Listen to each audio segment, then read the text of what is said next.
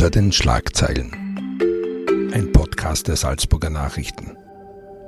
Guten Tag, mein Name ist Marens Metterner, ich bin Innenpolitikredakteur bei den Salzburger Nachrichten und ich begrüße Sie herzlich bei einer weiteren Folge des Podcasts Hinter den Schlagzeilen. Wir befinden uns noch mitten in der Produktion der morgigen Ausgabe, deshalb bitte entschuldigen Sie etwaige Störgeräusche im Hintergrund.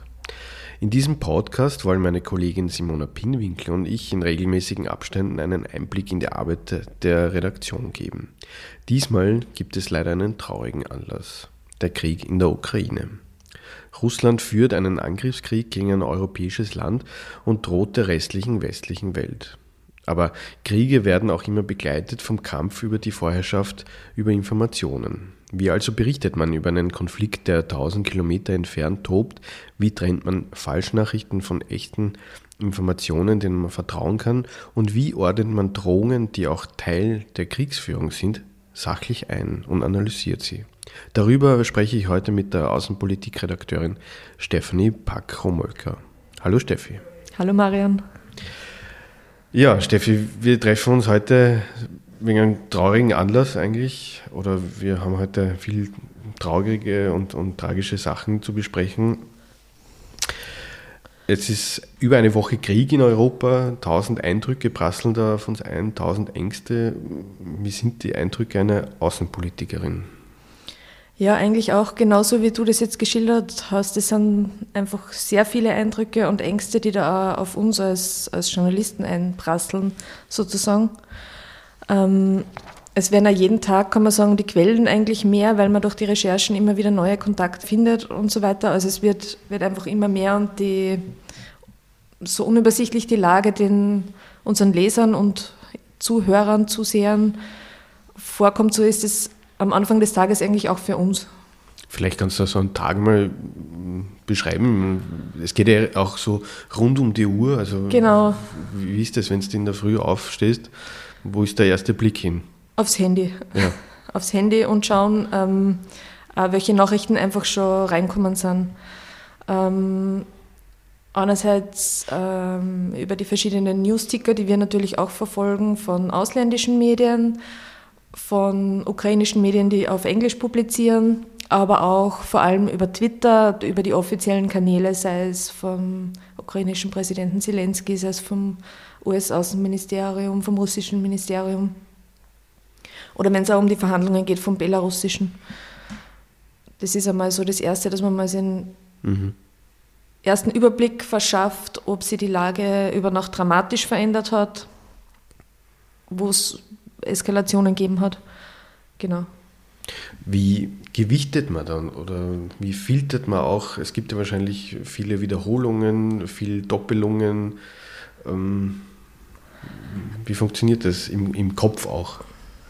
Also wir versuchen das eigentlich immer so zu gliedern, dass wir einmal schauen, was rein nachrichtentechnisch passiert ist über Nacht und dann auch im Laufe des Tages und ähm, dann schauen, welche Aspekte davon entweder besonders interessant sind, also das klingt in diesem Zusammenhang jetzt vielleicht ein bisschen komisch, aber die besonders interessant sind, sei es jetzt, ähm, weil sie Auswirkungen direkt auf Österreich haben oder die sehr kompliziert sind, wo wir uns denken, dass die Leser einfach Bedarf haben, dass man das genauer erklärt oder auch Dinge, die einfach für die nächsten Tage ähm, relevant bleiben, dass man auf die näher eingeht. Mhm. Also beispielsweise ähm, für Österreich relevant die Flüchtlingssituation, was die Leute sehr betrifft, wo man dann auch mit den anderen Ressorts natürlich zusammenarbeitet, wie hier im Land geholfen werden kann etc. Ähm, aktuell ähm, auch die Atombedrohung jetzt unter Anführungszeichen gesagt, dass man das erstens einmal erklärt, worum es geht, einerseits mit den Waffen, andererseits mit den AKWs in der Ukraine und das Ganze aber auch richtig bewertet, also nicht alarmistisch, gerade in so einer Situation, mhm. wo eh die Ängste, wie du eingangs auch schon gesagt hast, ziemlich groß sind, mhm. sondern einfach schaut, dass man das alles gut einordnet. Aber wie geht es dir da persönlich? Ähm, wie kann man diese Distanz auch, die ja irgendwie eben notwendig ist, um das irgendwie dann eben sachlich zu wichten, muss man sich da manchmal irgendwie so ein bisschen zusammenreißen wieder und weil ich denke mal, wenn, wenn du die in der Früh das Handy aufdrehst und irgendwie von einer atomaren Bedrohung zum Beispiel liest, geht es dir persönlich ja auch, wie uns allen, wie den Leserinnen und Lesern. Du musst aber das dann doch irgendwie professionell einordnen. Wie schafft man das? Genau, also vielleicht geht es uns da besser damit, weil wir einfach diese Einordnung ja täglich machen und für uns jetzt irgendwo schon im Hinterkopf ist. Ähm, und wir ja eigentlich auch jedes Jahr, zum Beispiel, wenn die jährlichen Berichte zur atomaren Lage auf der Welt rauskommen, das bewerten und äh, quasi das eh wissen und im Hinterkopf haben, dass Russland so und so viele Atomwaffen hat. Also das ist jetzt ähm, für uns wahrscheinlich präsenter als für einen Leser. Mhm. Äh, Gerade wenn es um die humanitäre Situation geht, ist es also für mich persönlich jetzt so, dass das eher dann am Abend, wenn man mit der Arbeit fertig ist, einmal sagt. Und mhm. das unterm Arbeiten einfach untertags sehr viel ist und man sehr konzentriert arbeiten muss und schauen, dass man alles, ähm, alle Kanäle im Blick hat, dass man mhm. sich gut abstimmt und so weiter, dass vielleicht auch gar nicht so viel Raum ist, dass man das persönlich mhm. so weit zulässt. Das kommt vielleicht erst am Feierabend dann. Mhm. mhm. Ich kenne das, um das vielleicht noch ganz kurz einzuwerfen, ich kenne das nur aus der Corona- Pandemie, also der, die Hochphase der Pandemie. Ich war teilweise auch sehr dankbar, dass ich mich irgendwie nützlich machen konnte in diesem ganzen mhm. Wahnsinn und da irgendwie auch wirklich auch Sachen hinterfragen konnte. Wie geht es dir da? Ja, das stimmt. Das ist, das ist sicher ein Punkt und vor allem auch, dass man, dass man erklären kann und, und diese Einordnung bieten kann bis zu einem gewissen Grad. Also es ist einfach so viel offen, dass man eh keine, keine wirkliche Erklärung oder einen wirklichen Ausblick geben kann, aber zumindest den Versuch. Und ich glaube, das ist was, was einfach sehr viele Leute momentan brauchen. Das führt mich gleich zur nächsten Frage. Der Krieg ist zwar geografisch recht nahe, aber wir sind trotzdem nicht dort. Wie schafft man eben solche Einordnungen? Wie, wie funktioniert das? Ähm, also das eine sind natürlich Experten, die die Lage bewerten, sei es militärisch oder politisch, die wir auch zu Rate ziehen, mit denen wir sprechen, mit denen wir natürlich auch schon vor Kriegsbeginn regelmäßig gesprochen haben und die wir regelmäßig verfolgt haben, ähm, die zum Großteil, sage ich mal, jetzt auch nicht vor Ort sind, aber einfach diese ganze Situation jetzt vom Professionellen her einfach einschätzen können. Dann gibt es natürlich die Korrespondenten und Journalisten, auch lokale Journalisten, die noch vor Ort sind, mit denen man einerseits ähm, zum Teil in Kontakt ist, weil sie für uns schon gearbeitet haben, also auf einer äh, freien Basis gearbeitet haben schon, oder die einfach auch bewusst auch für Auslandspresse, mh, hm, wie soll ich sagen, ihre Eindrücke teilen. Da sind zum Beispiel ähm, von einer englischsprachigen Kiewer Zeitung, die haben einen ausgezeichneten, also wirklich international auch mit Preisen ausgezeichneten Kriegsberichterstatter, wo man einfach weiß, der ist, äh, das ist eine verlässliche Quelle, soweit man das momentan ähm, sagen kann, der regelmäßig berichtet. Und dann natürlich versuchen, dass man Leute erreicht, die in der Ukraine noch sind und mit denen spricht, einfach um die, auch den Alltag und die die Lage und Stimmung dort ein bisschen einzufangen. Und dann gibt es natürlich eben die offiziellen Kanäle, also von allen Seiten, sei es von, von der ukrainischen Seite, also das wissen eh unsere Leser auch, dass der Präsident eigentlich sehr offensiv ist und jeden Tag seine Videos selber reinstellt. Ähm, genauso natürlich auch die russische Seite und das ist dann, wie gesagt, wieder Teil ähm, der, unserer Arbeit, dass man das einfach einordnen und auch gegenüberstellt. Und ja. Mhm.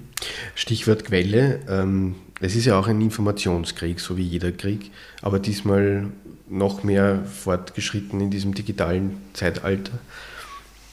Wie schützt man sich als Journalist vor Fake News Einflüssen? Also es wird ja Propaganda auf allen äh, Kanälen betrieben von verschiedensten Seiten. Wie, wie kann man das einschätzen, richtig? Ähm, das Grundprinzip ist einfach, dass man alle Nachrichten mit größter Vorsicht behandelt, sage ich mal. Und natürlich gibt es auch gewisse, mm, wie soll ich sagen, du kannst es gewissermaßen auch kategorisieren, woher die Nachricht kommt um einzuschätzen, wie verlässlich sie ist. Also wenn, wenn es zum Beispiel von einer internationalen Organisation kommt, dann ist es verlässlicher, als wenn es von einer der Kriegsparteien kommt. Ähm, das Problem ist, dass momentan diese unabhängigen Beobachter einfach weniger werden. Also die Beobachtermission zum Beispiel der OSZE, die es ja gegeben hat in der Ostukraine, die ist eingestellt worden. Die berichten zwar noch, aber natürlich nicht mehr so regelmäßig wie vor Kriegsbeginn. Die haben versucht, dass sie ihre Mitarbeiter ähm, außer Landes bringen, was sie auch wegen dem russischen Beschuss eigentlich noch, noch nicht geschafft haben, zum Teil sogar. Also das sind die verlässlichsten Quellen. Wo man besonders aufpassen muss, ist natürlich bei Fotos, Videos, die einfach im Netz kursieren, wo es einfach schwierig ist zu verifizieren, ob die Information richtig ist, von wem sie gestreut wird. Gibt es einen Tipp vielleicht für die Leserinnen und Leser, wie man das, ähm, man kriegt ja, also jeder von uns hat ja sowas schon am Handy irgendwie bekommen über WhatsApp-Kanäle, Instagram, genau. TikTok. Wie, wie sollte man so herangehen, wenn man jetzt immer ein Video aus dem Kampfgebiet mhm. bekommt zum Beispiel?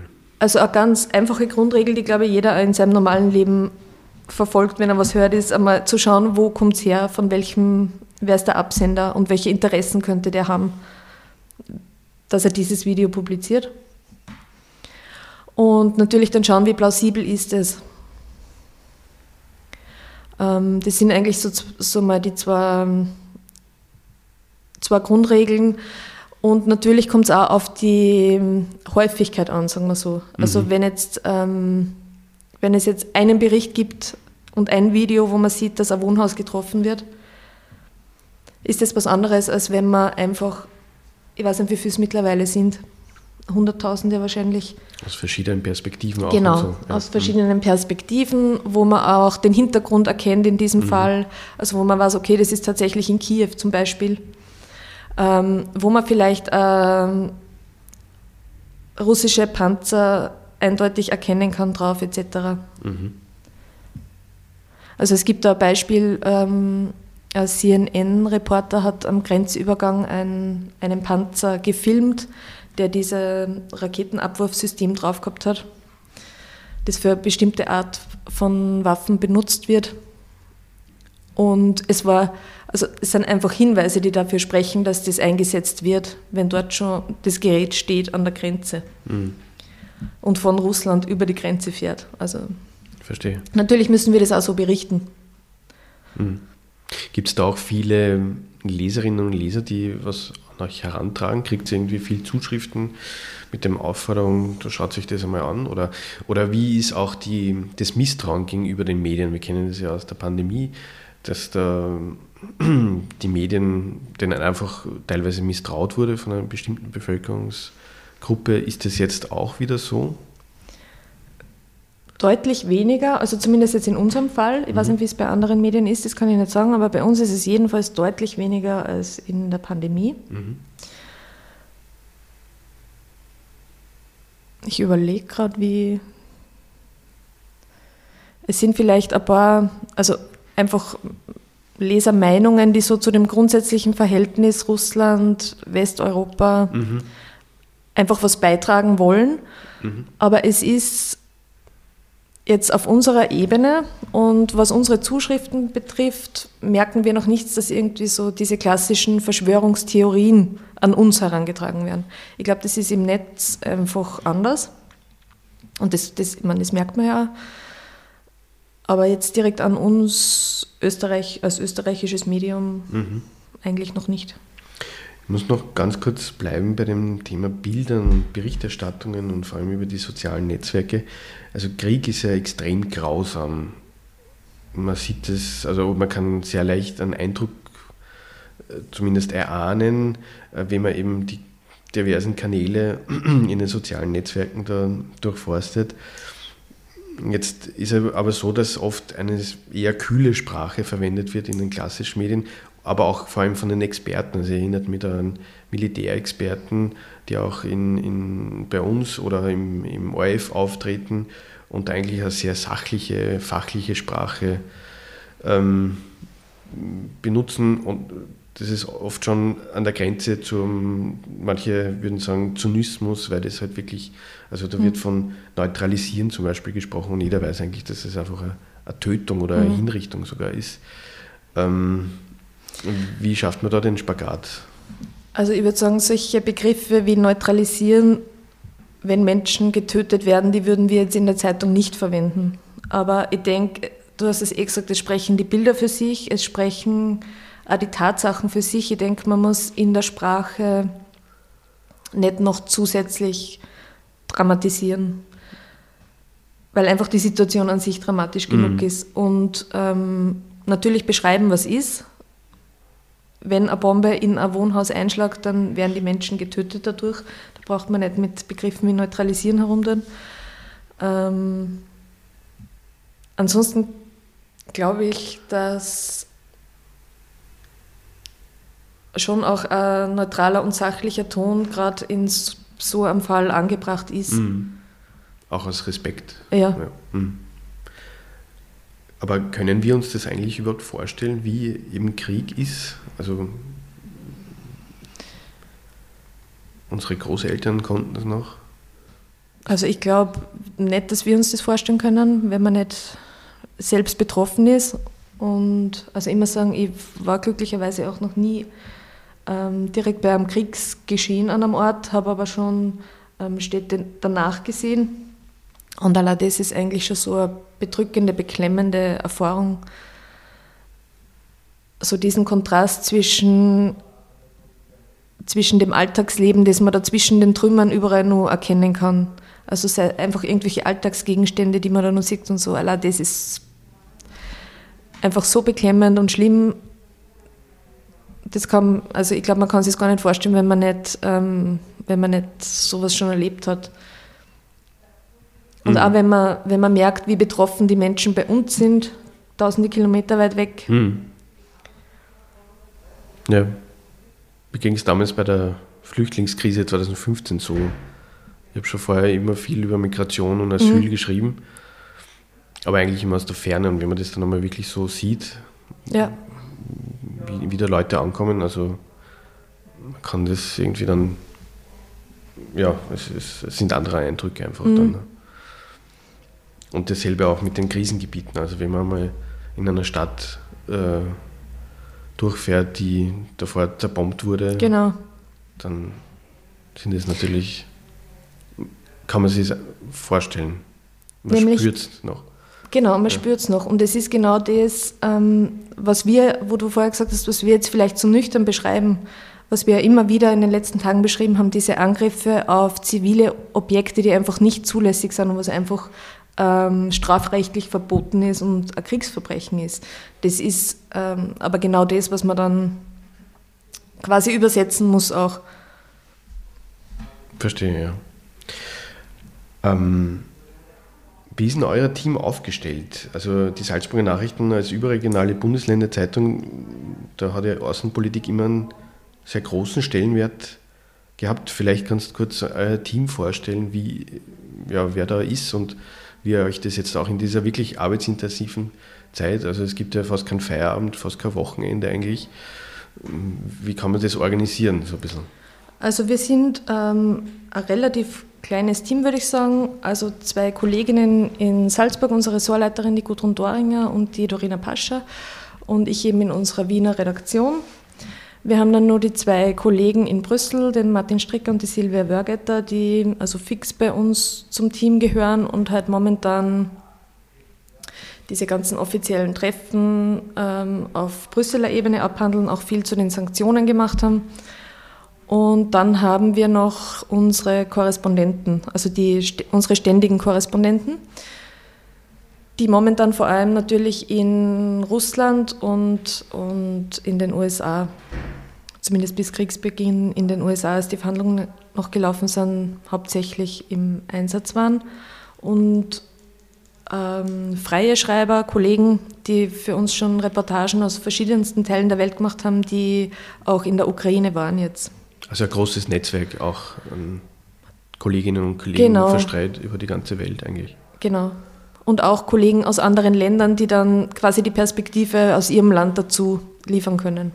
verstehe. Ähm, du hast es schon ganz kurz angesprochen. Damals, als die Verhandlungen noch liefern, liefen, hast du gesagt, ähm, da hat man ja schon dieses Säbelrasseln irgendwie ähm, vernommen. Die USA haben da auch immer gewarnt, dass es wirklich so weit kommen könnte. Irgendwie so richtig geglaubt hat es ja niemand, kommt mir jetzt vor. Also oft ist so mhm. die Reaktion, dass dann doch viele überrascht waren, dass es so weit kommen konnte. Wollte das einfach niemand hören oder, oder ist man wirklich überrascht, auch in den Fachkreisen? Also über das Ausmaß ist man überrascht, mit Sicherheit. Also es war immer ein, du hast es auch gesagt, es, es, hat die Warnungen gegeben, es war immer eines der möglichen Szenarien, die auch alle Experten beschrieben haben, dass Russland quasi eine große Invasion nicht nur mhm. im, im Donbass, sondern ähm, in der ganzen Ukraine, beziehungsweise momentan halt etwa bis Kiew, startet. Aber das war eigentlich die als am unwahrscheinlichsten angesehene Variante. Von dem her war es natürlich überraschend, aber wie gesagt, ein Szenario, ähm, das bekannt war. Gibt es irgendwelche Ahnungen zumindest, in welche Richtung sich das weiterentwickeln könnte? Auch da gibt es eigentlich mehrere Szenarien, die vorstellbar sind. Und das Grundproblem bei der Einschätzung ist das, was wir auch schon davor gehabt haben, was immer so beschrieben wird, mit niemand kann in Putins Kopf schauen, aber so mhm. ist es halt tatsächlich auch. Ähm, niemand weiß, also es, man kann vermuten, ob er jetzt die ganze Ukraine einnehmen will. Vorher waren eher die Vermutungen, dass er im Osten der Ukraine die bis dahin annektierten Separatistengebiete einfach kontrollieren will und darüber ein Mitspracherecht ähm, de facto in der Ukraine hat. Ähm, diese Variante war bis, bis vor kurzem auch noch am Tisch, würde ich sagen. Momentan schaut es einfach danach aus, dass er wirklich die ganze Ukraine einnehmen will. Wie das passieren soll, ist natürlich eine andere Sache, weil erstens einmal geht ja, wie wir jetzt auch von vielen Experten schon gehört haben, die militärische Offensive nicht so schnell, wie Moskau das gerne hätte. Und der Widerstand in der ukrainischen Bevölkerung ist einfach riesig. Und selbst wenn die Russen es schaffen, dass sie militärisch die Ukraine besetzen, wird ja dieser Widerstand in der Gesellschaft nicht weniger. Also es ist die Frage, welche Art von Marionettenregierung Putin da installieren würde, die, die dem Herr werden kann. Das ist aus momentaner Sicht eigentlich sehr unwahrscheinlich, dass ihm das gelingen würde. Dann würde ich sagen, es bleibt leider spannend in dieser Hinsicht. Genau. Ich sage danke, dass der kurz Zeit genommen hast für uns. Du musst jetzt gleich für die nächste, für die morgige Produktion wieder äh, an den Schreibtisch und wünsche alles Gute. Danke dir.